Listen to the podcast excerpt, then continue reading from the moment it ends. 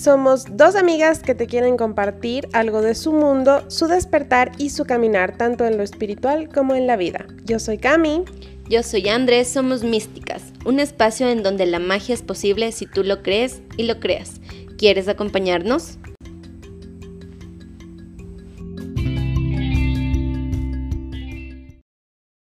Hola, hola, bienvenidos hoy a nuestro cuarto episodio de nuestro podcast Místicas. El día de hoy vamos a hablar sobre el miedo y los tabúes. El miedo es esa sensación como de angustia que nos da cuando nos enfrentamos a, entre comillas del mal y también es para mí un instinto de supervivencia ante la muerte, básicamente, ¿no? O sea, si te vas a lanzar de una montaña lo piensas dos veces porque es tu instinto aunque te dé miedo lanzarte de la montaña, es tu instinto porque sabes que vas a terminar mal, ¿no? Claro, también es como mm, el miedo a lo desconocido, a, lo que no sabes qué puede pasar al futuro en general.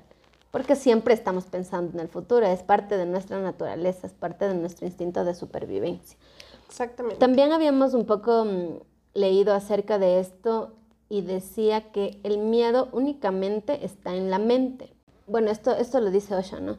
Pero también había yo leído algo de este libro de, de Dispensa que te he hablado un montón, que se llama Deja de ser tú, que es buenísimo igual, de reprogramación, que él dice que cuando tú vibras desde el miedo, vibras desde lo negativo.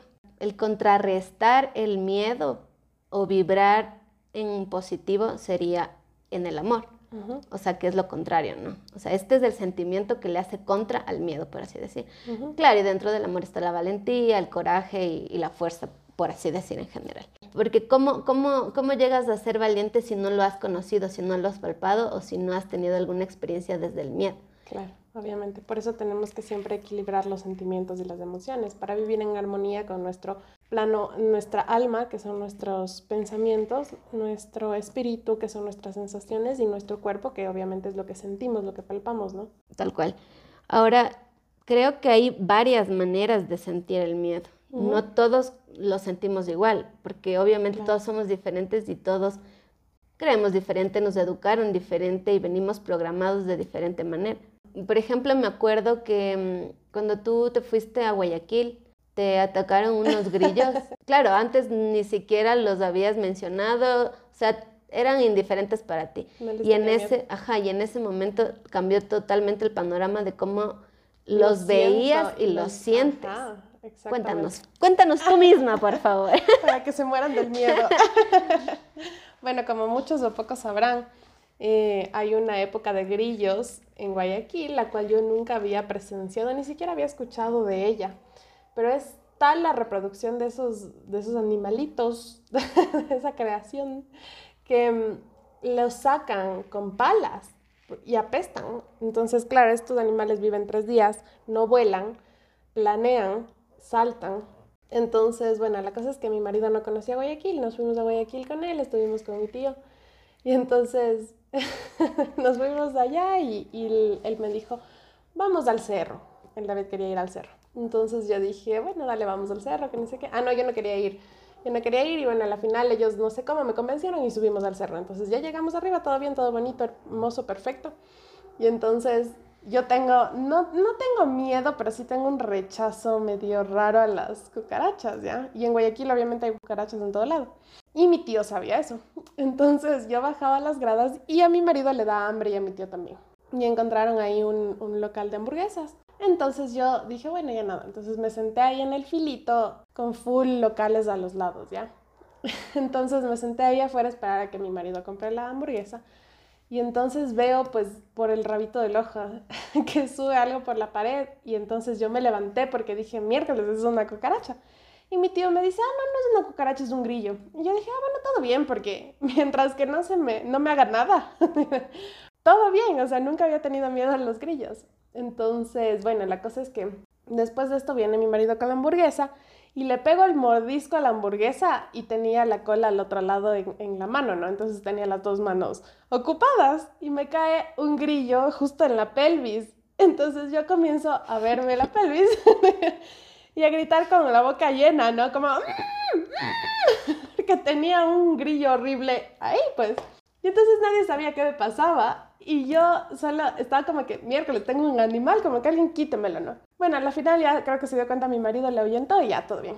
Entonces seguí comiendo y comenzaron a caer uno tras otro, tras otro, y ya me caían a mí. Entonces yo parecía loquita, así como espantando las moscas del, del, del, cuerpo, ¿no? Yo así como que, bueno, ya todo bien, pero ya me quiero ir. Entonces de ahí mi tío me dice, como bajémonos un poquito más acá, que ni sé qué, que aquí había un faro y una banca. Me dice, aquí no te van a caer los grillos. Entonces, bueno, tal fue el punto que comenzaron a caerme, a caerme, a caerme. Y entonces bajé corriendo todas las gradas yo sola y ellos se quedaron atrás y yo dije, bueno, ya abajo ya me voy, ¿no? Y entonces cuando bajo corriendo las gradas, todo el piso era café. Y entonces parecía popcorn saltando esas cosas así, como que uno, otro, otro, por allá, por aquí, por así. Y entonces dije, miércoles me voy por el otro lado. Entonces seguía yo corriendo como loquita, ¿no? Pero me caían uno tras otro. Entonces ya me dolía porque son duros. Yo siempre tengo el tema de cogerme el cabello, ¿no? Entonces me cojo el cabello y me comienzo a sacar grillos de la cabeza. Meto la mano en la cartera para coger el, abanico, para pegarles con el abanico. y cojo, el, meto la mano en la cartera y me salían más grillos. O sea, sacaba grillos de la cartera, era una cosa horrible. Y eran grandes y duros. Entonces, bueno, la cosa es que ya llego a esto y digo, voy a ir por el otro lado. Entonces me subo corriendo a los grados, me doy la vuelta para bajar por el otro lado y no había salida. O sea, sí o sí, yo tenía que pasar por esa plaza donde había un millón de grillos. Bueno, llegó un punto tal de desesperación que mi marido dice que yo tenía mínimo, mínimo unos 80 grillos encima y me caían y me quitaba y yo gritaba y lloraba y fue un drama que no te imaginas. Entonces bajo corriendo. sí. Entonces bajo corriendo a los grados y habían unos chicos estadounidenses, ¿no? Ahí. Yo estaba en otro vuelo, o sea, todo lo que les cuento ahorita es porque me contaron. Yo de todo esto tengo leves, leves recuerdos, ¿no? Entonces para esto yo nunca exploto ni me enojo así como loca. Entonces me caen un montón de grillos en la cara y ya tenía grillos pegados en la piel, o sea, es como que tienen unos pinchitos y te meten así, ¿no? Entonces ya me caí un montón en la cara y pego un grito y adelante mío había un, grupo de chicos con colas y sé qué, estaban al frente todos bajando las gradas y yo grito toda desesperada, así como que miércoles y, y todas las malas palabras posibles. Y los pobres chicos regaron la cola, saltaron de las gradas, se pegaron el susto que no tienes idea. Y bueno, llegó a tal punto que toda la gente veía cómo me caían los grillos y comenzaron a encerrarme en un círculo y todo el mundo me grababa. Me grababan, cacha. Entonces ya miércoles sola me quería ir. Entonces, bueno, pues esa fue una de las experiencias. Continúa la, chica de la larga historia, pero para resumirles hasta ahí. Claro, a tal punto que, o sea, esta historia, exacto, justo íbamos a eso, a tal punto en que ella ahora ya les tiene una fobia a los, a los grillos. Y es como que muchos miedos se convierten en, fobias, ¿no? O sea, en sentido de que mientras más te afectan, mientras más te llegan a la psiquis, es como que al final... Te controlan. Te controlan y te, claro, o sea... movilizan. Tal cual. O sea, se va más allá de tus manos. no puedes... No puedes controlarlo. Sí, tal cual. Ajá, tal cual. Es horrible. sí, es una experiencia muy, muy fea. Y desde ahí, por eso digo es que hay una invasión de extraterrestres, loca, va a ser mi peor miedo. Si es que viene un extraterrestre gigante de manera de grillo gigante, no, me muero. Quisiera tener una larga charla con él, pero imagínate, no, me muero. pero sí, claro, llega a tal punto de que ahora si yo escucho grillos, sin necesidad de que estén cerca mío, yo escucho grillos y yo me pongo a llorar o no salgo. Por ejemplo, si, si nos vamos a la playa con el David, con mi marido, no salimos en la noche. Bueno, yo no salgo, él sí sale, pero yo no salgo en la noche porque yo escucho los grillos y me estreso y me espeluzna y me quedo quieta, no puedo moverme. Es feísimo. Claro, pero también creo que hay un papel fundamental el que juega tu mente. Total. Porque... Y también es una, una emoción atrapada. Claro, es algo que no has podido enfrentar por lo que te causa, no por la primera impresión. Incluso puede ser por todo lo que te pasó en ese momento, el hecho de que alguien te pudo estar filmando, o sea, te, te hizo más vulnerable aún. No solo era la caída de los grillos, sino que aparte de eso, todo el mundo te veía, o sea, es como que estás más expuesta al final. y, la exposición o el dejarnos ser vulnerables siempre te hace tener más temor o te, o te pone más indefenso. Claro. Te debilita más, por así decir. Entonces es todo el conjunto de todas esas cosas al final, creo que cuando ya se convierte en fobia en este caso, o en tu caso, por ejemplo. Porque hay una terapia súper interesante, perdón que te corte, por medio de hipnosis. Te quitan la fobia a algo que está al día a día, digamos así, que lo vives siempre o que te lo vas a tapar mucho, y te la cambian no te la quitan, no te la suprimen, sino te la cambian por algo con lo que no te vas a topar casi nunca. Entonces es como, por decirte, es mucho más probable que yo me tope con un grillo cualquier día X que me tope con un tiburón martillo. O sea, es menos probable. Entonces te cambian la fobia, no te la suprimen. Y en eso también puede ser lo que habíamos leído en muchas vidas, muchos maestros, en, la, en las regresiones, que es la manera en la que este psiquiatra evaluaba las fobias y las transmutaba, por así decir, para dejarles a los pacientes como un poco más equilibrados, porque claro, en vidas pasadas, porque hay, hay fobias, miedos heredados que, que íbamos a hablar eh, un poco más adelante, que claro, te vienen del pasado y no sabes por qué tienes esos miedos. Entonces, claro, él en su libro nos, nos explica súper claro que vienen de vidas pasadas y que sí existe una manera de poder controlarlas o de poder transmutarlas hacia terapia como la típica fobia que, te da, bueno, no a todos, ¿no? Pero que, o el típico miedo que tienes a, morirte ahogado o ahogarte tal cual, o que te están asfixiando. Esos eran los ejemplos que él daba de, su paciente, de Catherine en este caso. Claro. Sí podemos ver al miedo, ¿no? Porque, y de hecho todos tenemos miedos diferentes y lo vemos al miedo de diferente manera. Ya dijimos tú en grillos, yo por ejemplo tenía mucho miedo a los payasos antes, pero mi manera de contrarrestar o de mitigar un poco ese miedo fue viéndoles y amando a los payasos. O sea, claro, yo cuando fui, cuando era niña, em, mis primas me hicieron ver, mis primas mayores me hicieron ver la, típica película del payaso maldito. Entonces yo, o sea, qué raro, pero bueno, era horrible. O sea, para mí ver un payaso yo me escondía, o sea, era lo peor que me pasaba en la vida. Y dije, no, o sea, no puedo vivir con este miedo toda mi vida, ya soy adulta desde ese miedo empecé a quererlos, empecé a, ver más cosas de, payasos. Por eso amo mucho el circo. Me encantan todas estas cosas circenses. Terminé votando por Tico Tico para asambleísta. no, no, no, no, tampoco. Pero, pero no, me encanta. Entonces, ahora, como decía Osho, todo está en tu mente. O sea, definitivamente el canal más importante para contrarrestar el miedo creo que es tu mente, porque es muy poderosa y puedes si bien no puedes desprogramarle, sí puedes reprogramarle. Claro, totalmente. Como por ejemplo en Senses de México, del, grupo Xcaret. Ahí, ojalá que nos paguen por la publicidad que les vamos a hacer. Pero en este, en este parque temático hay una parte, es un juego, digámoslo así. Entonces tú entras en esta caverna y claro, cuando estás ya entrando es todo oscuro, no ves absolutamente nada y tienes que avanzar por un camino en una cueva literalmente, donde todo está eh, como simulado, ¿no? Los grillos, las arañas, los lobos que aullan, en fin, vas tocando y sintiendo diferentes ecosistemas, en fin, etc. Y estaba viendo que el 70% de las personas, o creo que era el 70 o el 90, no logran pasar, no logran acabar esto. Y claro, cuando acabas, ves como algo así como una, una luz roja o algo así, y entonces acabas, atraviesas esto y llegas al paraíso, entre comillas, ¿no? Que es un, creo que es un cenote, si no estoy mal, una cascada o algo así. Y entonces es todo muy bonito y claro, lo que, lo que quiere decir esto, que el miedo está en tu mente y que tú mismo pones tus límites, porque si no tienes miedo puedes atravesarlo tranquilamente porque tienes en tu consciente de que esto es hecho y es un simulador, exacto. Entonces, pero también está, tu mente te juega una mala pasada y tú creas que no es ficción, y que los animales son reales o que la vegetación es real y que en algún momento te va a pinchar algo o coger algo o en fin. Y es ahí, o la oscuridad, el mismo básico el miedo de casi todos los niños, el miedo a la oscuridad. Entonces, eso te detiene y no te permite avanzar en tu caminar. Imagínate con una simple decisión de, y eso conscientemente de que es un simulador, ¿no?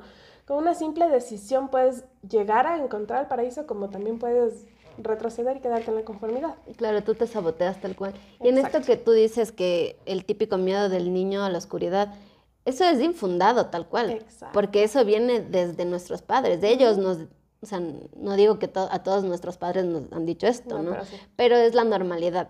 Que te dicen, eh, te portas bien porque el coco va a venir. Si no te portas bien, el coco va a venir y te va a llevar. Claro. O te voy a regalar por poco al señor pues de la basura. Sí, ajá. Mi mamá me decía a mí, me va a llevar el ropavejero. Lo que yo tenía miedo al ropavejero y al sereno, le tenía pavor. Tal cual. Y claro, o sea, y te dicen, ¿no? Em, si no te duermes a tal hora en la oscuridad o en la noche, viene el coco y te va a comer y te por come poco. Y te deja los pies. Exacto. Entonces, es como y, básicamente, y básicamente todo el, todo esto, todos estos miedos vienen ya de, de, cosas infundadas que nos dan, con las que nos programaron en la niñez. Claro. Todo, todos los miedos y todas las cosas buenas, ¿no? Porque siempre hay alguien que nos dice esto está bien, esto está mal, cuando somos niños sobre todo, y así vamos creciendo, programándonos de alguna manera.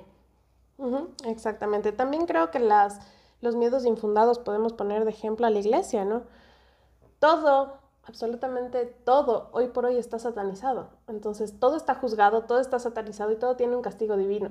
También viene de nuestros padres. Nosotros tenemos, somos criados con el castigo. Toda la gente es castigada, entre comillas. Entonces, si Dios te castiga, la iglesia va a tomar este ejemplo de que Dios te castiga para controlarte y obviamente te controla en base del miedo por ejemplo, la iglesia cristiana, que también se va a un tema relacionado con los tabúes, la iglesia cristiana no te permite tener relaciones sexuales si no es, o sea, por, por, satisfacción, si no es solamente para tener o procrear otra alma, para tener un hijo, y siempre y cuando estés casado. Entonces es un miedo. Claro, es impuro si tienes relaciones sexuales premarital. O si te lees las cartas, te vas al infierno. Si es que, en fin, ese es el día a día. ese es nuestro día a día. Pero, pero claro, más allá de eso, de, en cuanto a esto de los miedos infundados, básicamente creo que ha sido como para controlarnos toda la vida. Por eso los gobiernos siempre han estado aliados con la con religión. La iglesia, exacto. Para tenernos siempre mm, bajo su dogma, bajo sus doctrinas y tener y poner poder ponernos leyes. Y límites, ¿no? Limitamos. Eh, básicamente esa es la idea. Ellos no quieren que entremos a un despertar y a ser conscientes de lo que podemos llegar a ser realmente.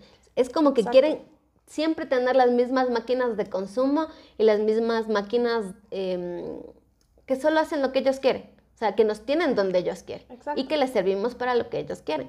Entonces, creo que básicamente de hecho, los políticos tienen el miedo de que las personas despertemos o de que los políticos y la religión, ¿no?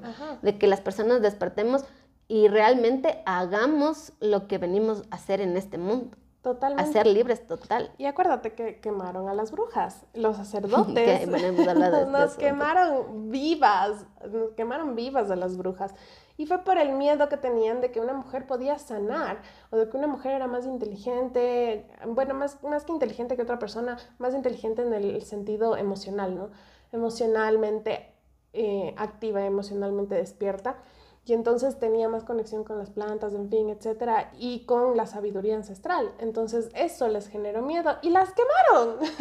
claro, pero también creo que ahí es importante recalcar que a los hombres les dan impuesto no ser sensibles, ¿no? O, no ser muy sensitivos. O sea, en cambio a ellos es el, miedo de mostrarse a los demás débiles. Ajá. Ese, creo que es exacto para ellos, ¿no? Porque para nosotros se, nos es más fácil coger, llorar, expresarnos, decir que estamos de tal o cual manera o nos sentimos de tal o cual manera, pero ellos no. hombre es un mal, sí, es, algo mal. visto. Exacto, porque ellos tienen que ser los fuertes, ellos tienen que estar siempre bien preparados, bien vestidos, bien, no sé, en todo súper bien. O sea, los machos alfa del cabrío. tal cual, o sea, y no, no es la realidad. O sea, ellos en ese, en ese aspecto, o los hombres en ese aspecto, también tienen que quitarse esos miedos y esos tabúes, porque sí pueden ser unas personas expresivas y sensitivas o sensibles. Totalmente. De hecho, deberían, porque cuando no lo hacen, se están frustrando a ellos mismos y se... Y se frustran sus relaciones interpersonales también, no solo con ellos mismos.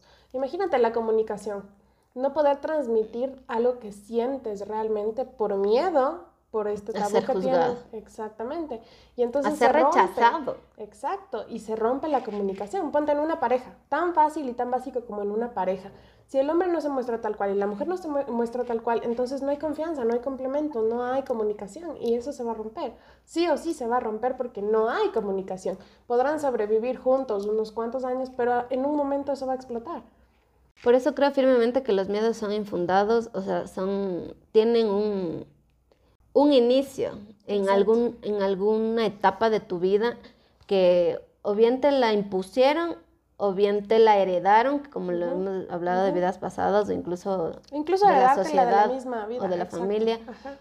Y que realmente este miedo eh, sí lo podemos trabajar en el transcurso de nuestra vida y, y de hecho lo deberíamos hacer.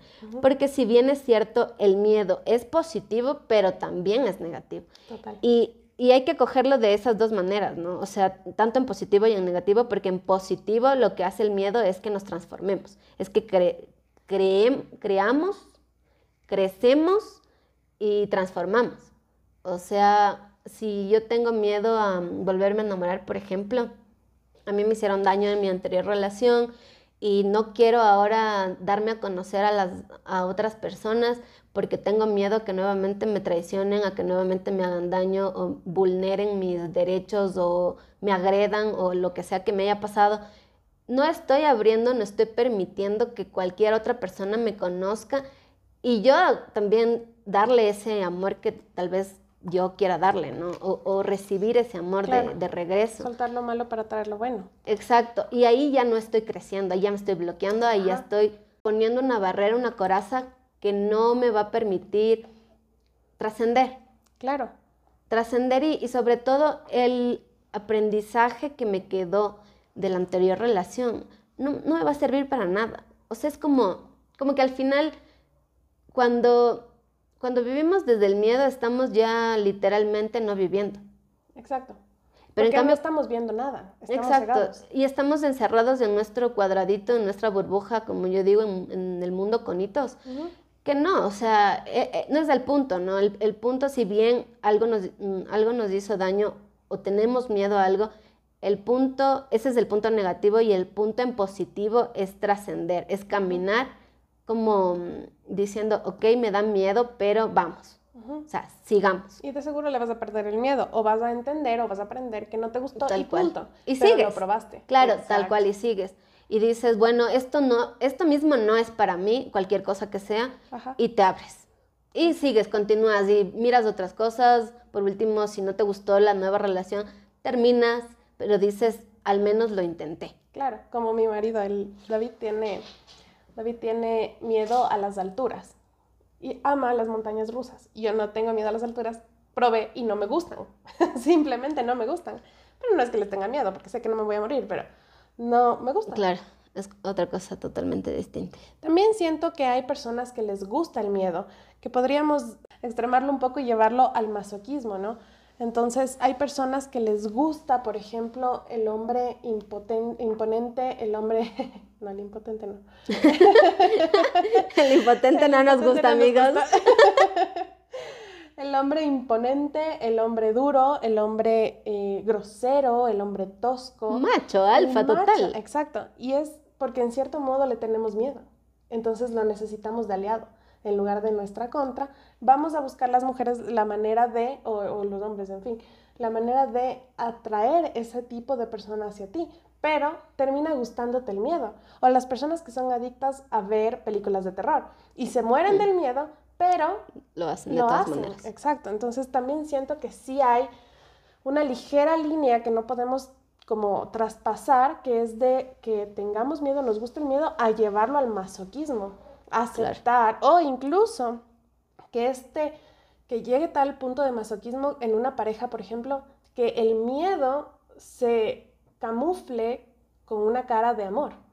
Y pensar tú Mm. que amas a una persona, pero realmente le estás temiendo. Le tienes miedo y entonces te conformas con su maltrato, te conformas con que él haga y deshaga contigo, él o ella, ¿no? Entonces, ajá, contigo, que deshaga, haga y rehaga la vida tuya cuantas veces sea. Y como sea, ¿no? Desde cualquier tipo de maltrato psicológico, físico, verbal, emocional. Sexual incluso. También, también, claro. Yo conozco, tengo una paciente que conozco este caso que la, el papá le violaba a la hija, ¿ya? Y entonces ella le temía mucho al papá y el papá se metía a la ducha y abusaba de ella. El papá, entonces esta chica comenzó a decirle a la prima, tenía como 15 años cuando le conocí, le comenzó a decir a la prima, como por favor, ven, bañate conmigo, no seas malita, no me dejes sola, y ni sé qué. Y entonces ella no sabía qué, bien a qué se refería. Y ella ya se cansó y le decía, como que no me gusta bañarme ahí, estar esperándote que te acabes de bañar. Y entonces ella dejó de ir. Y ahí se da cuenta que, que el, el papá entraba y abusaba de ella. Tal punto o tan psicológicamente agredió a esta persona, y obviamente sexual, pero tan punto le, a tal punto le acabó psicológicamente que por el miedo que le tenía, ella se enamoró del papá. Imagínate. Claro que eso se ve mucho en, en estos relatos, en estas películas que de, de abusos sexuales cuando les secuestran Ajá. y, y, y luego ellas se terminan enamorando del secuestrador. Pero claro, es a- al final, como tú dices, es el miedo que, que tiene la persona. Yo creo que al final es el miedo que tiene la persona a que esa, esa persona se vaya, ¿no? Valga la redundancia. Ajá. A que miedo esa persona al se vaya. Claro, pero bueno, yéndonos de un poco más, porque creo que el, el tocar la violación va un poco más allá de, claro, ya es un miedo, o sea, Sí, muy, muy fuerte, ¿no? sí. Claro. Que, ajá, lo asociaba porque el miedo se puede convertir en amor. Claro, Camuflar más que convertirse. claro, No pero yo creo que ahí también tenemos un súper buen ejemplo en cuanto al maltrato de violencia intrafamiliar o Total, doméstica, ¿no? claro. Al final, las personas que son violentadas física, verbal, emocionalmente por el marido o por la mujer, por el esposo o la esposa, por así decir, o su pareja incluso, su novio, su novia, su amante, su amiga, hace que, que empieces a codepender de esa persona o de esa relación tóxica, porque Claro. codependemos de las relaciones tóxicas totalmente por el nivel de- del maltrato. Y creo que va asociado realmente al apego, al no querer estar solo porque crees que no eres suficiente para alguien más. Claro. Creo que va mucho también alineado al, al- al merecerte, ¿no? Al que, que- ¿qué crees que eres capaz de merecer. Al O sentirte al- merecedor, ajá. Exacto, al sentirte merecedor e incluso sobre todo el amor propio. Exacto, Porque es que tú- viene del amor propio. Claro, porque tú, cuando tú te amas, no permites eso. Por más mm, Brad Pitt, por más macho empotrador que sea, no lo permites. Total, Lo dices no y, y se acaba. obvio. Vas a encontrar otro u, u otra. O sea, ese no es el punto. El punto es que tú primero tienes que salvaguardarte. Instinto de supervivencia nuevamente. Pero no todos tenemos esa capacidad de, de saber mm, ver qué realmente es bueno y qué es malo para nosotros. Porque a veces nos cegamos, ¿no? Y no Claro. quiero decir con esto que, que no nos haya pasado. O sea, somos humanos y creo que todos tenemos en algún punto de nuestra vida una persona que nos ha hecho tanto daño que nos ha llegado a maltratar, ya, ya sea física, psicológicamente o, o- o emocionalmente. Exacto. Las típicas relaciones tóxicas para mí es un tipo de maltrato súper palpable. Ajá. Y creo que no nos desprendemos únicamente porque tenemos miedo a quedarnos solos. Y porque no sabemos tratar esa soledad, no sabemos cómo afrontarla. Totalmente. Estoy muy de acuerdo contigo. También entiendo y también quiero topar este tema que está un poquito fuera de lugar, pero sí quiero toparlo. El típico maltratador, abusador sexual, primero te va a tratar bien y te va a hacer creer que eres única para él, para después girarte un poco o jugar un poco con tu psiquis y decirte o generarte este miedo a que lo pierdas. Como por ejemplo, yo voy a estar bien si te dejo. Típico. ¿Me entiendes? Y entonces ella dice, miércoles, la pareja, ¿no? Yo no voy a estar bien si él me deja porque yo soy su todo, yo soy la luz de sus ojos. Y Claro, porque te hace creer que eres la luz de sus ojos. Exactamente. Entonces después ya comienza esta violencia poco a poco y es ahí cuando muchas mujeres y muchos hombres pierden la noción del ser merecedor, pierde- pierden el amor propio por ese amor supremo, entre comillas, que le dio esa persona y luego le cambió a ser codependiente, codependiente de esa persona. Entonces sí hay que tener bastante conciencia, bastante mm, claridad en cuánto te amas, cuánto te respetas, cuánto mereces tú a alguien mejor para que no caigas en esto. Para que no caigas en este tipo de agresiones. Claro, la típica que, que te dicen, ¿no? Mira cuántas personas están conmigo o, o quieren estar conmigo, cuántas Ajá. mujeres me, Me desean, llueven. me llueven, me llueven las chicas. Ajá. O sea, tengo fila ahí esperando y yo te elegí a ti. O sea, Ujú. como, oh por Dios, esto es la panacea. No, No. no, no, es así. O sea, me gané la lotería con este hombre en- o esta no. mujer. Y literal, no. sí- o sea, sí puede ser una buena persona, Una buena pareja, una excelente persona, Lo un que excelente sea. compañero. pero ya es un manipulador totalmente. Exacto. Y ahí sí podríamos realmente decir, ¿es una buena persona?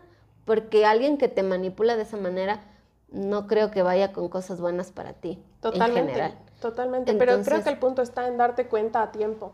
No cuando ya todo está acabado o cuando tu vida depende de la otra persona, sino cuando todavía estás a tiempo de poner un pare ahí, a esas relaciones, ¿no? Pero yo creo que al final, aunque te hundas en esas relaciones, aprendes y luego transmutas de eso y dices nunca más. Sí. Porque siempre va a haber un, un- un término en el que te llevó hasta el límite que, que, te, que te das cuenta y dices, wow, o sea, ¿cómo he logrado agredirme o automutilarme yo mismo? Ujú. autoflagelarme yo mismo, porque realmente es algo que nos autoimponemos.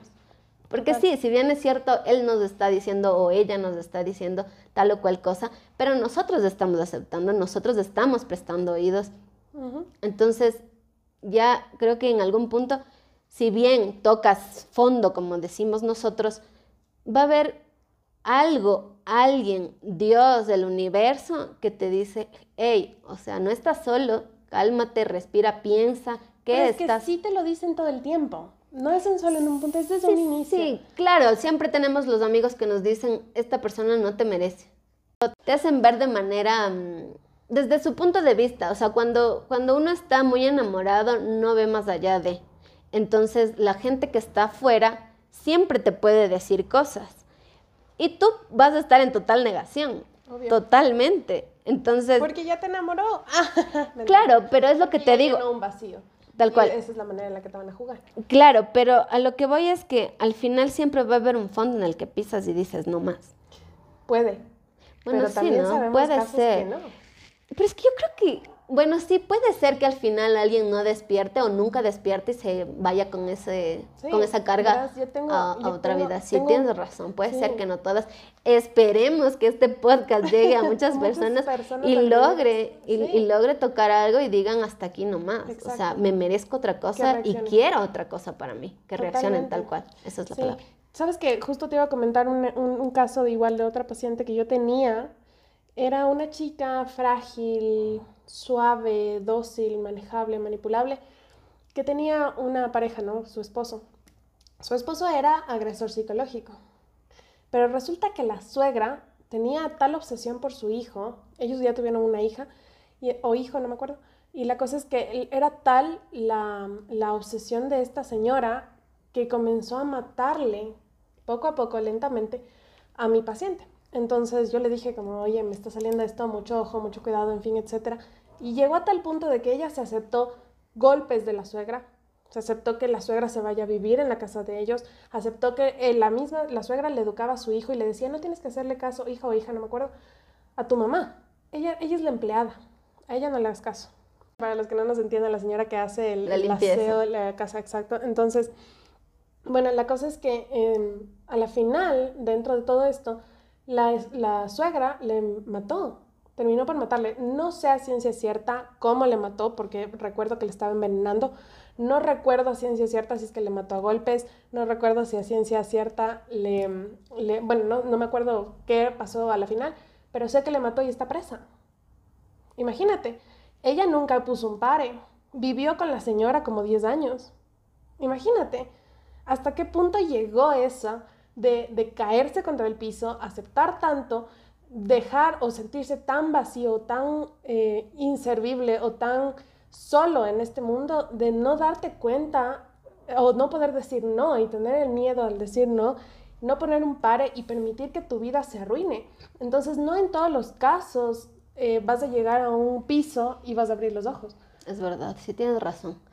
Pero creo que al final venimos a este mundo a encontrar ese equilibrio, ¿no? Exacto. Y, y creo que parte de, de, nuestro despertar, nosotras como místicas que, y como amigas que somos, es lo que vinimos o lo que creemos que vinimos a hacer. Por eso estamos haciendo estos podcasts, porque queremos que se den cuenta las personas que siempre hay un, algo más o que siempre puedes hacer algo por ti y para las personas, porque creo totalmente que llegamos a servir a este mundo, no a, únicamente pedir, a, que nos den todo o a ser ricos y millonarios, o que todo sea opulencia, o que todo sea mm, color de rosa. No, o sea, sí que queremos vivir bien, pero ¿para qué queremos vivir bien? Y nosotras conscientemente lo hemos dicho, queremos ayudar a la gente y queremos tocar los corazones de la gente precisamente para, un poco para hacernos vulnerables nosotros y nuestras vidas ante, ante ustedes, porque realmente muchas personas no nos conocen, pero esa vulnerabilidad hace que, que se dé un trasfondo diferente como en el sentido de que estás ayudando a alguien exponiéndote a ti mismo perdiendo ese miedo, porque nosotros no somos mujeres maravillas, señores, nosotros también tenemos miedo, nosotros también hemos vivido cosas fuertes, pero de esas cosas hemos aprendido exacto, y hemos avanzado. Y nos hemos empoderado de alguna manera y hemos dicho no más. Qué importante es aprender a decir sí y qué importante es aprender a decir no también. Obvio. Voy a dar el ejemplo respectivo de claro, de no poder decir no a una telefonía cuando te llaman a ofrecer cualquier cosa y no poder decir no y hacerle perder el tiempo a esa persona, ilusionarle a la otra persona porque pensó que le ibas a comprar, pero simplemente no podías decir que no. O que te venden, llegas a tu casa con un millón cosas nuevas porque todo te lo vendieron en la casa, en la, perdón, en la calle. Y entonces siempre tienes una y otra cosa y otra cosa y eres adicto a esto porque no puedes decir que no. Más allá de la adicción de, de comprar o de las compras compulsivas, viene del no poder decir no el no poder decir no incluso a una violación. Yo em, también les voy a dar otro ejemplo de cómo te crían tus papás, de cómo te dicen, hey, a él le respetas porque es tu mayor. A él no le puedes decir que no porque bestia es arquitecto, es lo que sea, es ingeniero, es médico, no le puedes decir que no. Y entonces comienzas a aceptar agresiones, comienzas a aceptar manoseos, y a la final, cuando si es que tienes un abuso sexual, no vas a poder decir no y vas a tener miedo a hablar. Tal cual. Y es porque te enseñaron eso. Claro, infundado del miedo, ¿no? Exacto. O sea, infundado del miedo, supuestamente camuflado bajo la, línea del respeto y, de la autoridad, ¿no? El respeto a tus mayores o de que son mayores de ti. Y, y no porque realmente sea una autoridad, le puedes decir que, que sí. A mí me pasaba mucho, yo tuve una súper mala experiencia con, con, uno de mis jefes cuando, cuando estuve trabajando en, en, alguna área, que, que llegaba al punto de decirme cosas súper inapropiadas, ¿no? O sea, de decirme, oye, estás buena, oye, estás regia. Claro, eso en estas palabras suena súper bien, pero te decía de una manera súper vulgar y súper soez hasta, o sea, sí, era mi jefe, pero yo no, no permitía eso. Yo, lo primero que hice fue, obviamente, decirle, hey, o sea, cálmate, si eres mi jefe y te debo respeto, pero tú no me estás respetando.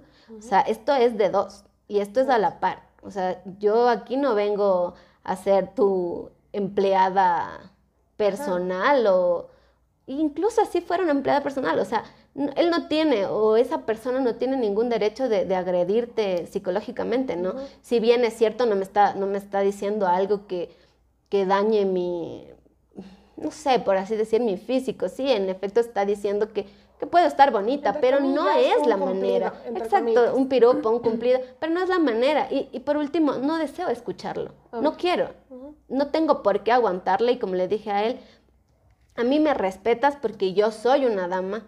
Y claro, en ese tiempo incluso hasta estaba casada.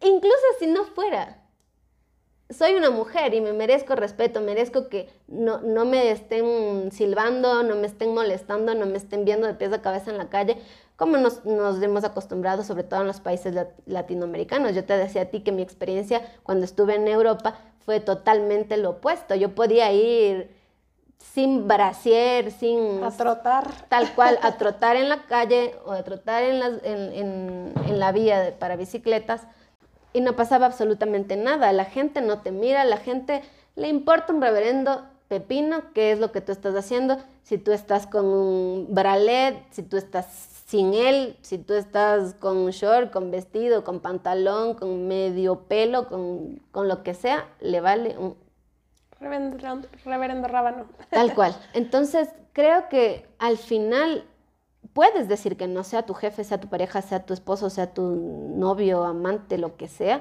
Puedes decirle que no, que te respete, seas hombre o seas mujer. Tú pones los límites y tú decides decir, hasta aquí aguanto y hasta aquí no. Mi, mi, estrategia fue, claro, no me deja de molestar o no me deja de decir cosas que a mí no me gustan y que me incomodan realmente, yo me voy. Claro. O sea, el, el, miedo, sí, podía quedarme sin trabajo, pero no me importaba. Yo sé que voy a conseguir uno mejor. Yo considero mis habilidades mentales súper buenas o lo suficiente y extremadamente valiosas como para estar en ese puesto denigrándome de esa Exacto. manera. Entonces, no, yo dije, voy y pido el cambio por último en mi, en mi empresa y ya está. Lo claro. peor que me pueden decir es no puede y, y, el siguiente paso a dar para mí era renunciar y claro. ya está. Pero no podía por eso seguir aguantando ese, ese, ese tipo de maltrato psicológico que era para mí en ese caso. Sí, eh, también creo que hay un punto súper específico, súper importante que topar ahorita y es el maltrato infantil. Eh, creo yo, eh, más bien, que cuando tú maltratas a tus hijos, cuando tú les castigas con golpes, tú realmente no te das cuenta el miedo que estás generando en, esa, en ese niño, en ese corazón tan inocente, tan puro, tan noble que tiene un niño, obvio, así con, con, porque nosotros vinimos aquí a criar a nuestros hijos y a hacer de esa persona una persona de bien, porque nacemos con ese, ese, esa malicia o ese pecado original, como lo llaman muchas culturas, con esa malicia, ese instinto eh, negativo, porque los niños son malos, entre comillas, son grotescos, son crueles, ¿ya? Y para eso estamos los padres, para dirigir y hacer de esas personas una, una, un ser de bien, un ser de luz.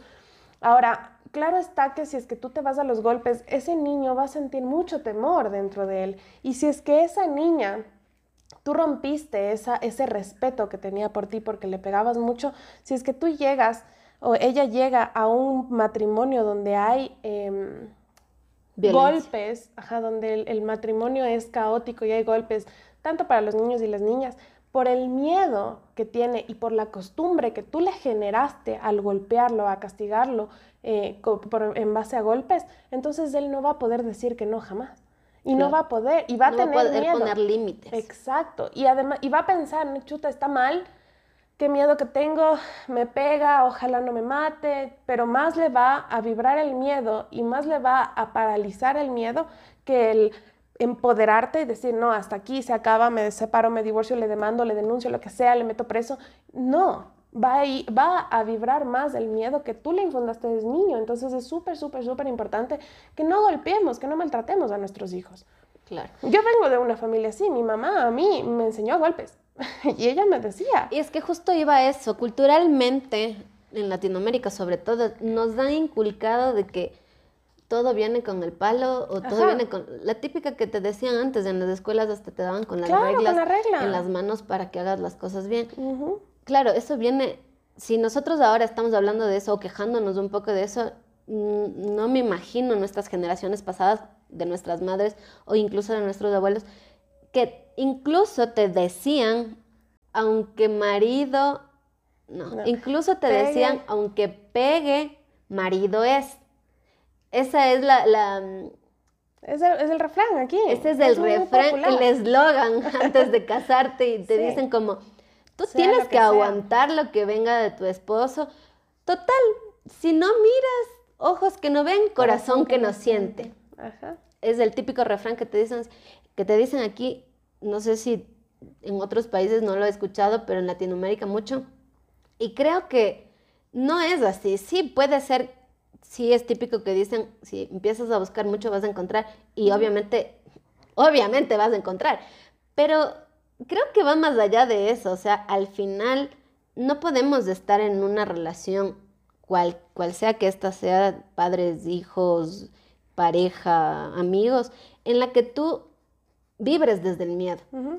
A menos de que te quieras hacer, como digo, de los ojos cerrados, porque tengan una, un acuerdo mutuo de que, por ejemplo, en una pareja puede ser que no sea monógama. Claro. Eso es otra cosa, pero eso es consensuado. Exacto, eso es consensuado. Pero sabes a qué te metes. Exacto, porque es consensuado, porque es hablado, porque estamos comunicando, tenemos una relación abierta, queremos ser poliamorosos y por esa razón, entonces yo sí me hago de la vista gorda.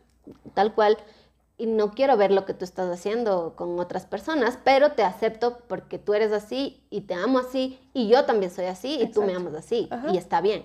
Pero cuando te imponen algo que no es o que no quieres, eso es diferente. O, que, que, tal vez ni te imponen, tú ni te enteras que te están poniendo el cuerno al final y, y, te dicen es que tú porque estás buscando. No, no, es que no se trata de buscar, se trata de confianza, se trata de, de amor, porque más allá de, del amor que le estás proyectando a la otra persona, ¿qué tipo de amor tienes para ti mismo? Cuando estás engañando a otras personas, considera totalmente que te estás engañando a ti mismo, no es a la otra persona. ¿Cuán vacío te sientes tú para estar con una u otra persona? Si no es consensuado, obviamente, ¿no? Si no somos poliamorosos en la relación, a eso me refiero.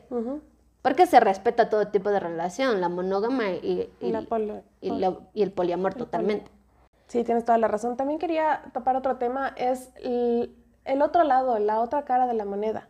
También tenemos eh, padres que nos inculcan en base del amor, del amor excesivo, del cariño excesivo y del machismo. Y entonces cuando tú llegas cansado de que te mimen, te besen, te acaricien, te abracen todo el tiempo, cuando tú tienes una relación amorosa, eres un gato. eres totalmente arisco, no te gusta y vas a perder a la otra persona porque necesitas un equilibrio, pero vienes cansado de esa de ese mm, bombardeo de amor amoroso, sí. Y por otro lado también en inculcarles el machismo, ¿no? Eso es típico en Latinoamérica. En nuestro país se ve mucho. Por ejemplo, el, un matrimonio que tiene tres hijos, dos mujeres y un hombre. El hombre no hace nada, no porque no puede hacer nada, porque viene desde generaciones atrás que los hombres no pueden hacer nada, no tienen que lavar los platos, no tienen que cocinar, no tienen que barrer, y eso hacen las mujercitas. Incluso he escuchado muchas veces que dicen, ay, mi hija, sí, ella sí es bien mujercita, ella sí salió bien mujercita. Estás, estás, o sea, estás aprobando el machismo a un nivel tan grande que aunque no te des cuenta, ese simple comentario se grabó en el, en el inconsciente de tu hija y entonces después, cuando ella tenga una pareja machista, lo va a aceptar, porque va a pensar que el machismo abarca el golpe, el machismo abarca el mal genio, los insultos, la infidelidad, la grosería y que la mujer tiene que aceptar. Claro, pero totalmente estoy de acuerdo con todas las personas que dicen que el machismo viene desde las mujeres. Exacto, es que viene de las mujeres. Total. Porque eso es lo que te decía la mujer se encarga de que el hijo no haga nada. En cierto modo, un poco de, favoritismo también debe haber por ahí adentro, ¿me entiendes? Como ese amor más maternal al sexo opuesto se nota full en las mujeres de aquí. Porque es como mi hijito chiquito, bonito, siéntese mi rey, que le paso, que le doy, que le sirvo, que le hago. Porque la mujer es así. Pero, oye, estás criando hombres y ya no estamos en la época de la chispa, ya no estamos ahorita bajo la opresión de nada, de ni de nadie. Entonces sí tienes que eh, educar en base al equilibrio, en que los hombres y las mujeres tienen los mismos derechos. Entiendo que posiblemente haya hombres que son más fuertes que las mujeres. Y yo acepto totalmente eso. Yo siempre le digo al David B, yo no puedo sacar el gas. Así quiera. Yo no puedo sacar el gas porque no avanzo el gas. Y el David sí puede. Mi marido puede sacar el gas y, no por eso se le van a caer las manos por no hacerlo. Él puede coger el gas y sacarlo. Claro, o sea, respetamos al divino femenino y al divino masculino desde, desde ese punto. Sin llevarlo ni al feminismo. Al extremo, tal cual, justo iba a eso, porque que se sepa que no es que estamos alineados a, no una, somos feministas ni a una convicción en general, sino al equilibrio total de las personas. O sea, al prevalecer su luz y su alma, totalmente desde cualquier punto en el que esta persona se ve, ya sea mujer, sea hombre, trans, lo que sea. Bi, eh, gay, lo que sea que sea, Cualquiera, ajá. es la persona, lo que está dentro de esa persona, lo que estamos, lo que queremos precautelar o lo que queremos, no sé, como salvaguardar, Sí, por así decir. Sí, tal cual. Pero a- adicional a esto que tú estás diciendo, creo que mucho viene de la sobreprotección y aquí Exacto. mucho ojo porque ahí se, se imparten muchos miedos para las personas que son sobreprotegidas, ¿no? Porque. Vemos cuando, cuando están los chicos, como tú decías, bien decías, hombres y mujeres en este caso, sí, que cuando muchos les sobreprotegen sus madres y padres, crean inútiles, crean personas inútiles, inútiles y que, ajá, y que al final, cuando tienen que salir al, al mundo, por así decir, no pueden, No. se, se llenan piedra. de miedo. Y son una piedra para el resto. Pero, y aparte, es lo que te digo, se llenan de miedo en sentido de que no, que, no se atreven a tener relaciones, no se atreven a, a- a dar pasos sobre me voy a otro país y, quiero ver otro- otra cultura, otras cosas. Exacto. Y tienen incluso miedo a endeudarse. Tienen miedo a comprar algo, me invento ya. Es que Básico, tienen miedo a la estabilidad básico, en sentido de que esa estabilidad no proviene de algo que ya lo han conocido, que es sus Ajá. padres, sino de que ellos tienen que crear eso, ¿me entiendes? O sea, al final es como el miedo a lo que te viene a ti como, como persona sola en el mundo, ¿me entiendes? A la responsabilidad que, que conlleva ser adulto. Exacto. O sea, ya no son unos niños y como en su casa les sobreprotegen tanto, cuando salen de ahí al mundo real no saben qué hacer, o sea, claro, se van a dar contra el piso. no saben qué tienen que hacer, no saben ni, ni, ni, a veces la típica que cuando vives solo, el primero, los dos primeros meses te olvidas de pagar la luz, el agua y dices, rayos, o sea, ¿cómo... Tengo responsabilidades. Ajá, ¿cómo, cómo codependía de mis padres en ese sentido, no? Que, que soy tan programado en sentido de que mis padres hacían todo eso que al final yo ahora no puedo defenderme ni siquiera tengo la noción de que obviamente me están dando luz, tengo que pagarla, nada es gratis en esta vida. Y Entonces, también, también, va por ahí. tienes toda la razón. Y también hay casos que ganan su primer sueldo y se gastaron todo el sueldo. O pagaron un par deudas y el resto se compraron tonteras. No tienen ni la cultura de ahorro, ni tampoco prevén el qué va a pasar mañana o qué pasa si de aquí en tres semanas tengo una apendicitis, tengo que pagar el cash en efectivo, la operación.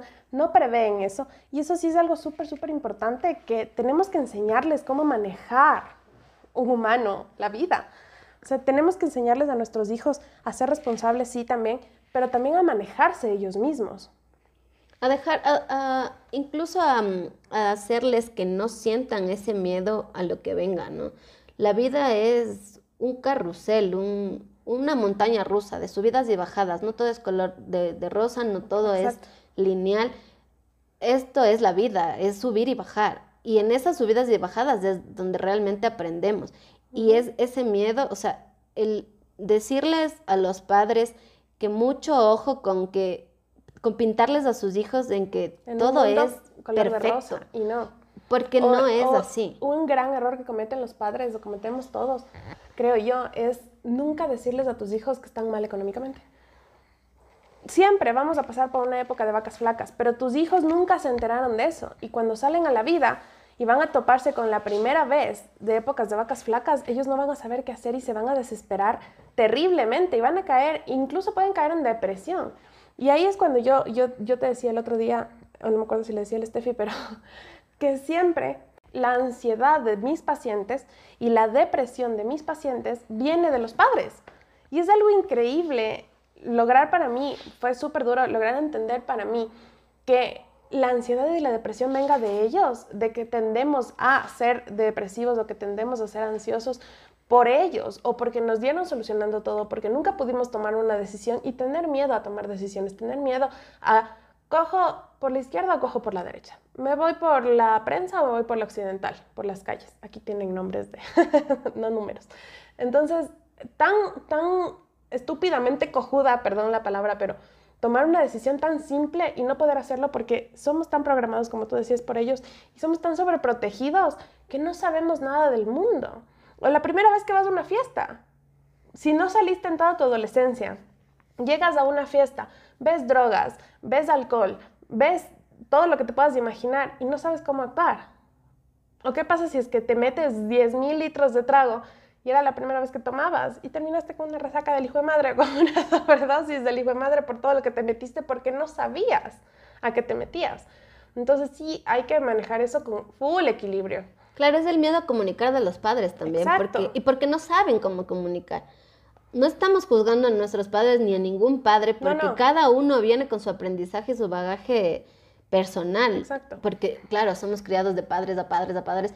Y claro, cada uno viene con, su, con su carga, pero cada uno sí es responsable de, de, esa, de esa cultura o de esa educación, siempre irla mejorando. Una sociedad consciente es la que quiere avanzar es la que quiere seguir aprendiendo y seguir, seguir creciendo. Entonces, al final creo que es el miedo únicamente a hacernos grandes, a hacernos responsables, a hacernos mayores, a no saber cómo tratar una vida de adulto. Y es, una, y es un miedo infundado a lo futuro, ¿no? Al futuro, a lo que qué va a pasar. y como tú decías, a la ansiedad, sobre todo porque el, futuro, va asociado a la ansiedad y el pasado asociado a la depresión. Exactamente. Y en cuanto a los, a los miedos infundados por el castigo y a lo desconocido también puede, puede asociarse, como tú decías, de esto de, las drogas, de, del licor. También hablemos del sexo, ¿no?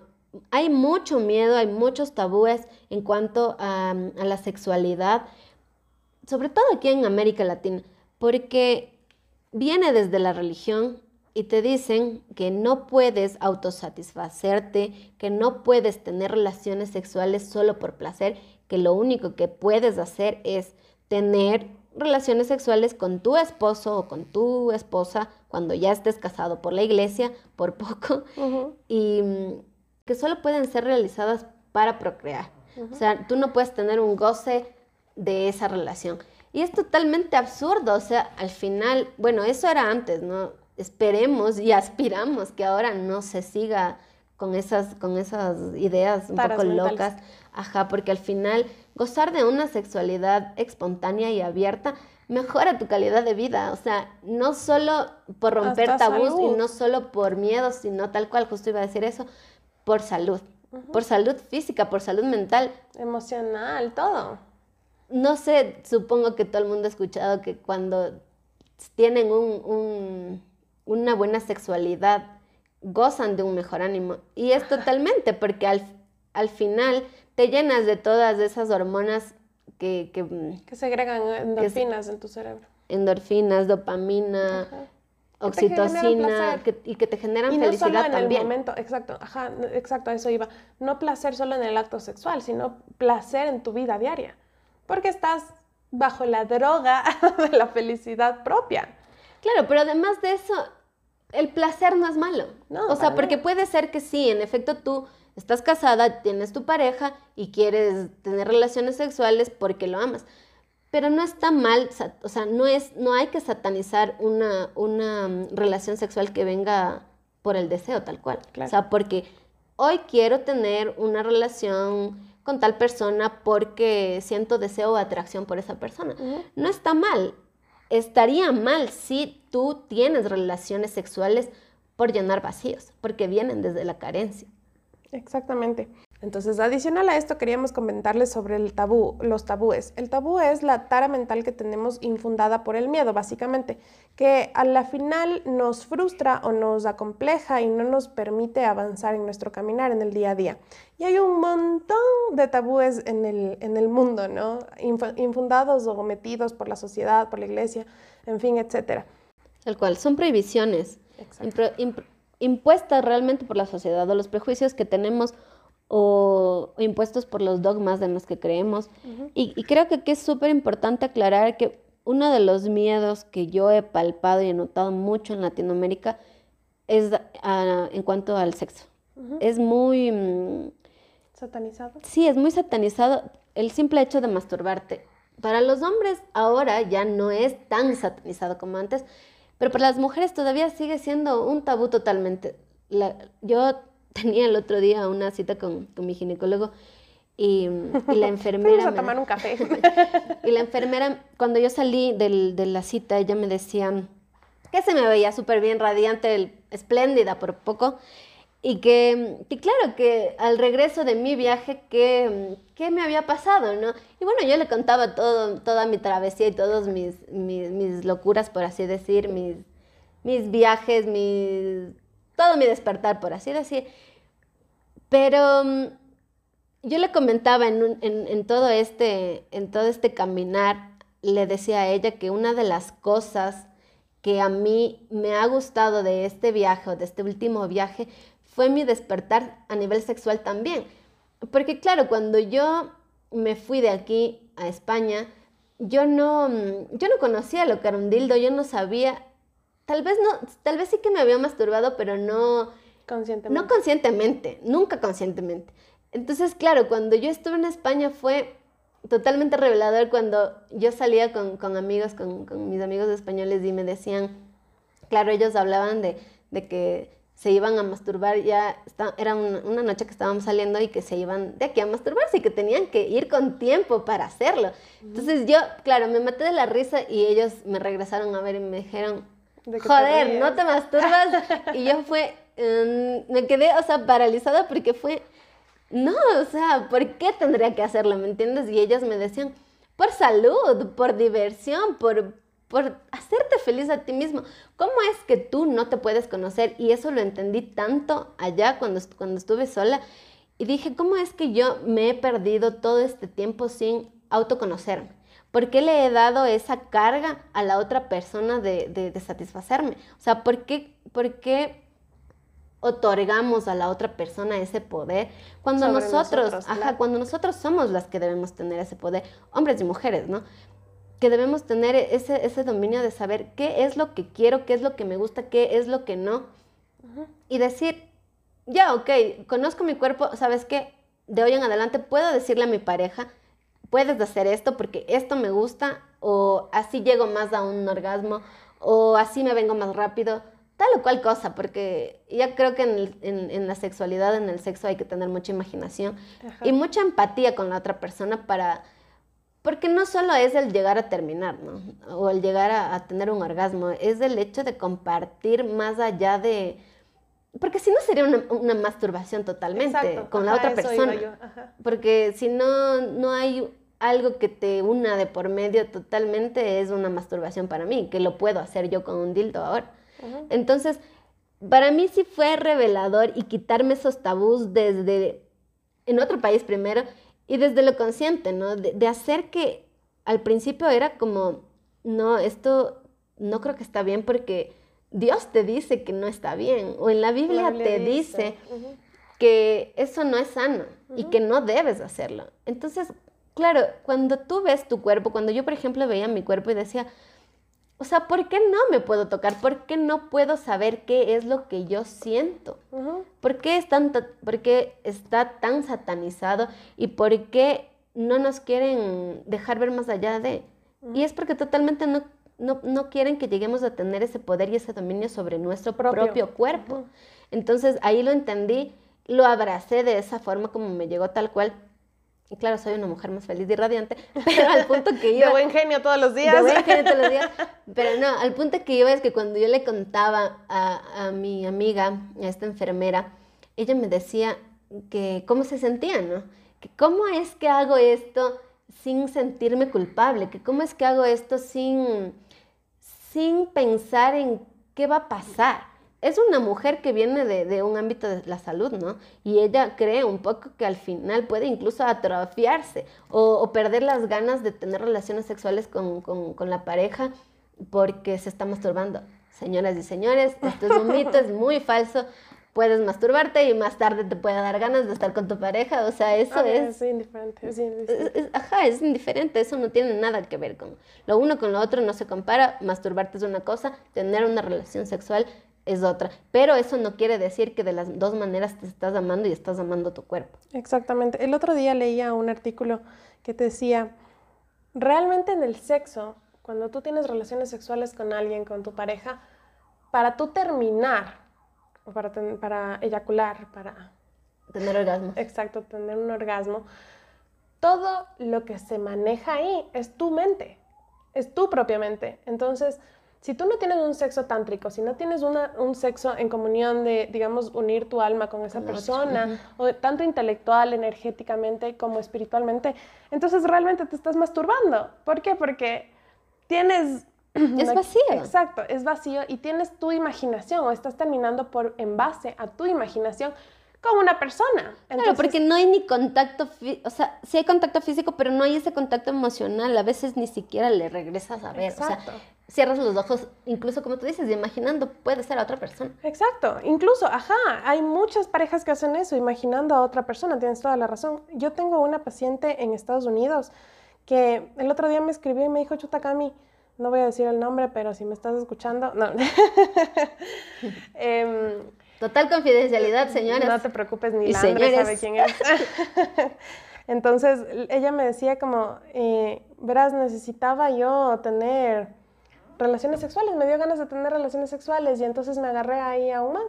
Y entonces yo le dije, pero ¿por qué? O sea, mastúrbate, loca, no necesitas compartir tus energías, jalarte cadenas y anclajes sexuales, literalmente espirituales, con una persona X cuando puedes hacerlo tú sola. Y entonces ella me dijo, sí, no. Oye, es una mujer derecha y en su vida había, obviamente no se había masturbado, pero en su vida ni siquiera lo había pensado, ni siquiera lo había imaginado, ni siquiera lo hubiera aceptado. O sea, para ella es, incluso la palabra masturbación para ella no existía. Entonces yo le dije, siguiendo el consejo de mi amiga Andre, le dije, oye, cómprate un dildo, loca. Entonces, y yo, todavía más. 40 dólares, 40 euros que te cuesta. Entonces yo le digo, oye, pero, pero no, no dañes tu energía, no dañes tu ser con una persona. Y entonces ella me dijo, sí, entiendo, pero a veces creo que el sexo es para que, para sentir la caricia de la otra persona, para sentirme como... Querida, amada. Ajá, exacto. Y entonces, ¿cómo te vas a sentir querida y amada con una persona de una sola noche? Es totalmente vacío. Es, claro, es falso. Y ahí estamos nuevamente diciendo que es súper erróneo decir que no te puedes masturbar porque no sientes lo mismo, porque no hay besos, porque no hay caricias de, de, la otra persona y solo estás tú con tu dildo solo estás tú y tu imaginación. Discúlpame, pero al final prefiero tener esa... Mm, autosatisfacción. Sí, esa autosatisfacción y ese autoconocimiento de lo que, de lo que yo, o del autoamor que yo mismo me puedo dar antes de, compartir energías, cosas que vienen de las otras personas, porque después de esas relaciones que tenemos tan vacías, nos sentimos súper mal, nos sentimos súper vacíos.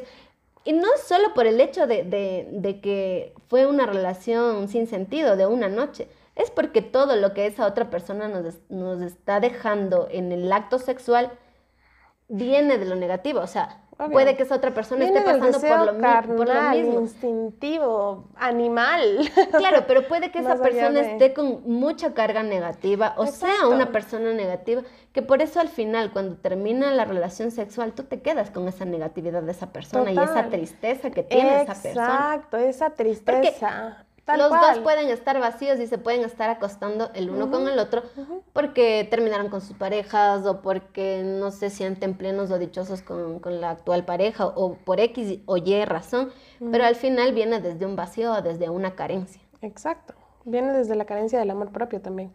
Tal cual, y aparte, aparte otro, otro, de las, otro de los puntos súper importantes a topar es el miedo que, que, que infundamos cuando a los hombres sobre todo, ¿no? Cuando les dicen es que puede que tu, tu pene o tu miembro sea más grande o más chiquito.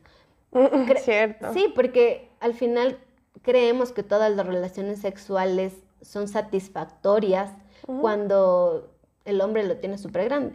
Y no, es, así.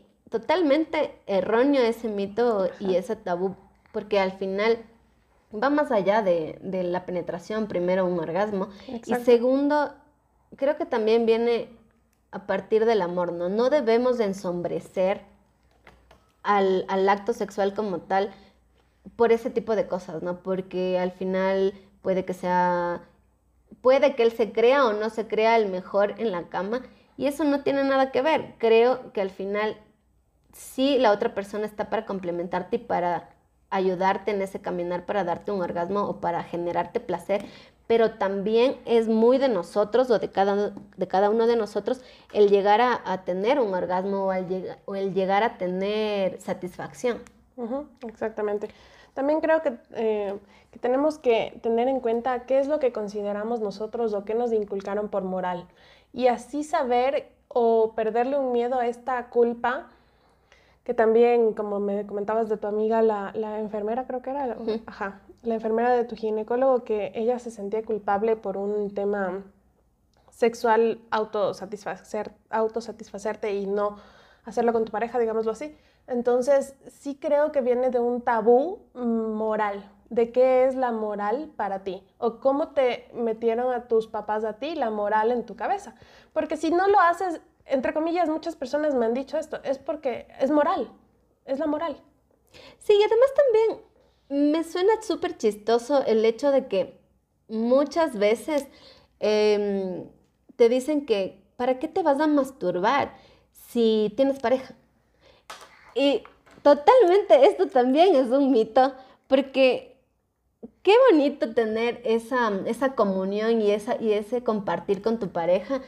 El poder verle cómo él se masturba o cómo ella se masturba estando contigo, ¿no? O sea, solo ver, incluso ya es, es rico, o sea, es, te lleva mucho a la imaginación y el sexo es de imaginación totalmente, no es solo la penetración total. Entonces me parece maravilloso si entre pareja lo puedes, lo puedes mitigar, ¿no? Ese miedo de que no te atrevas a hacer tal o cual cosa en el sexo, porque al final venimos a liberarnos totalmente, no a, vivir esclavizados del miedo y de la manipulación de, lo que nos ha impuesto la sociedad. Incluso el tener relaciones sexuales con, el periodo. Yo sé que hay personas que, que, pueden tener mucho asco y que está bien, se respeta eso, y si es que es así, está bien. Pero si no lo haces por el miedo a eso es de lo que está mal. O sea, todo lo que venga del miedo, como hemos dicho algunas ocasiones anteriores, no es bueno, no es de Dios. Entonces va por ahí. lo que sea que venga, va por ahí. No tengas miedo. Sigue, porque es un crecimiento al final del día. Como el capítulo de Grey's Anatomy. Para los que somos amantes de Grey's Anatomy, como Andre y yo. Qué raro. estábamos viendo la última temporada de Grey's Anatomy 17 y, ya vamos a cobrar a Grey's Anatomy también. La otra quiere cobrar todo. Ya estoy cobrando señora, no estamos cobrando nada, esto es un podcast totalmente gratis. Entonces ahí vimos pues que la mm, hermana de Shepard, la doctora Shepard y el Link, y el Link, entonces están en medio de la, de la pandemia, en fin, etcétera, ella está súper estresada y entonces él llega a la casa y él le dice como que, ¿qué quieres para sentirte mejor? Y entonces ella toda triste le dice, no, pues quiero tener sexo. Y entonces él le dice, pero es que estoy viniendo y he tenido un poco de alejamiento porque necesito primero la prueba de COVID, entonces estoy viniendo al hospital y como que no quiero. Y entonces ella le dice, no, o sea, no necesitamos tocarnos. Y entonces se saca la ropa y los dos están desnudos en el patio y comienzan a masturbarse ambos sin tocarse con dos metros de distancia, porque ante todo hay que guardar distancia, la sana distancia. Entonces, y bueno, pues a la final tienen relaciones sexuales masturbándose por medio de la imaginación, solamente viéndose el uno al otro, sin necesidad de ser infieles, sin necesidad de sentirse culpables, solamente complementando sus almas y sus emociones, más que nada. Y por último, queríamos topar el tema del, del miedo a la muerte, que es súper común creo que en toda la sociedad y un poco también el miedo al rechazo que, vivimos constantemente por el bombardeo de, ya de publicidad, de la sociedad, del, de lo que se supone que está mm, bien o está mal. Ajá. De los estereotipos totalmente. Va basado ahí. Bueno, en cuanto a lo del miedo a la muerte, para nosotros ha sido muy revelador, como siempre decimos. Muchas vidas, muchos maestros. Pero... Insisto, le voy a cobrar. no, pero... Brian, si nos estás escuchando. nos encantaría, de hecho, pero bueno, no. El punto es que consideramos, cuando tú tienes un despertar espiritual o de la conciencia, te das cuenta que es más allá de, lo que percibes y de lo que ves, ¿no? Entonces te das, te das cuenta y, y palpas realmente que no existen límites, y que nuevamente, yo sé que muchas personas no creen en la reencarnación, nosotras sí, entonces vamos por, ahí y, decimos, no hay límites si mueres, obviamente va a haber un vacío cuando, cuando partes de la tierra porque las personas que están junto a ti lo van a sentir, porque obviamente físicamente no vas a estar, porque obvio no estás físicamente, pero tú dejas un legado, tú dejas amor, tú dejas cariño, tú dejas luz. Y eso es lo que, lo que debe quedarse en las personas, ¿no? Yo le decía, exacto, yo le decía a mi hermana, si algún día Dios no quiera y me voy y, y es así fugaz, o sea, algo inesperado, que no te quepa la duda de que yo voy a seguir contigo a tu lado, que nunca voy a dejar de estar contigo.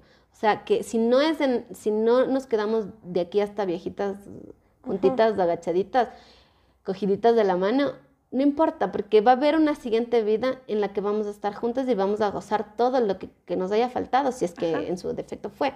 Y es lo que te decía a ti también, no importa, Dios no quiere pasar algo, yo voy a estar contigo, siempre voy a estar contigo. Y, tú decías, mis hijos. Y, ajá, yo te decía, y, si te pasa algo a ti, yo voy a estar con tus hijos también, pero claro, no que tengamos ese, era un miedo que yo tenía, acuérdate. Claro que Yo tenía miedo a tener hijos porque mi mami murió, mi abuelita, que es mi mami, que ella me crió, mi mami murió cuando yo era joven y entonces me quedé sola, básicamente de madre, y también tuve un padre ausente toda mi vida, entonces em, yo tenía miedo a tener hijos porque tenía miedo a partir, a morirme en un momento X y dejarles a ellos solos como me sucedió a mí. Entonces, por eso es que yo siempre he dicho, yo no voy a tener hijos, cero, cero, cero, cero. Y entonces la Andre me dijo el otro día, no, tú tranquila, amiga, porque si es que tú te mueres, la Andre se haría cargo de mis hijos. Y eso me dio una tranquilidad única, porque obvio estará mi marido y todo, pero... Totalmente. Y claro, yo le decía a ella, no tengas miedo, porque el momento en que estás teniendo miedo, en este caso ella, al no tener sus hijos por este miedo que es a la muerte, está dejando pasar muchas cosas y muchas bendiciones que le podrían llegar a su vida. Sus hijos van a ser sanadores, van a ser luz en este mundo, como te decía. Y tú estás permitiendo que eso se convierta totalmente en lo negativo, en algo que no quieres claro, por... estoy impidiéndolo. Exacto. Y me estoy privando a mí también de un sentir así. Y de ser madre, ¿no? Porque para algunos es, es, una, es una, un papel muy importante o que quieren cumplir ese papel en, en alguna parte de su vida. Y, y, te privas por estos miedos un poco... Mm, no sé si infundados o, o, o sí fundados claro que fundados.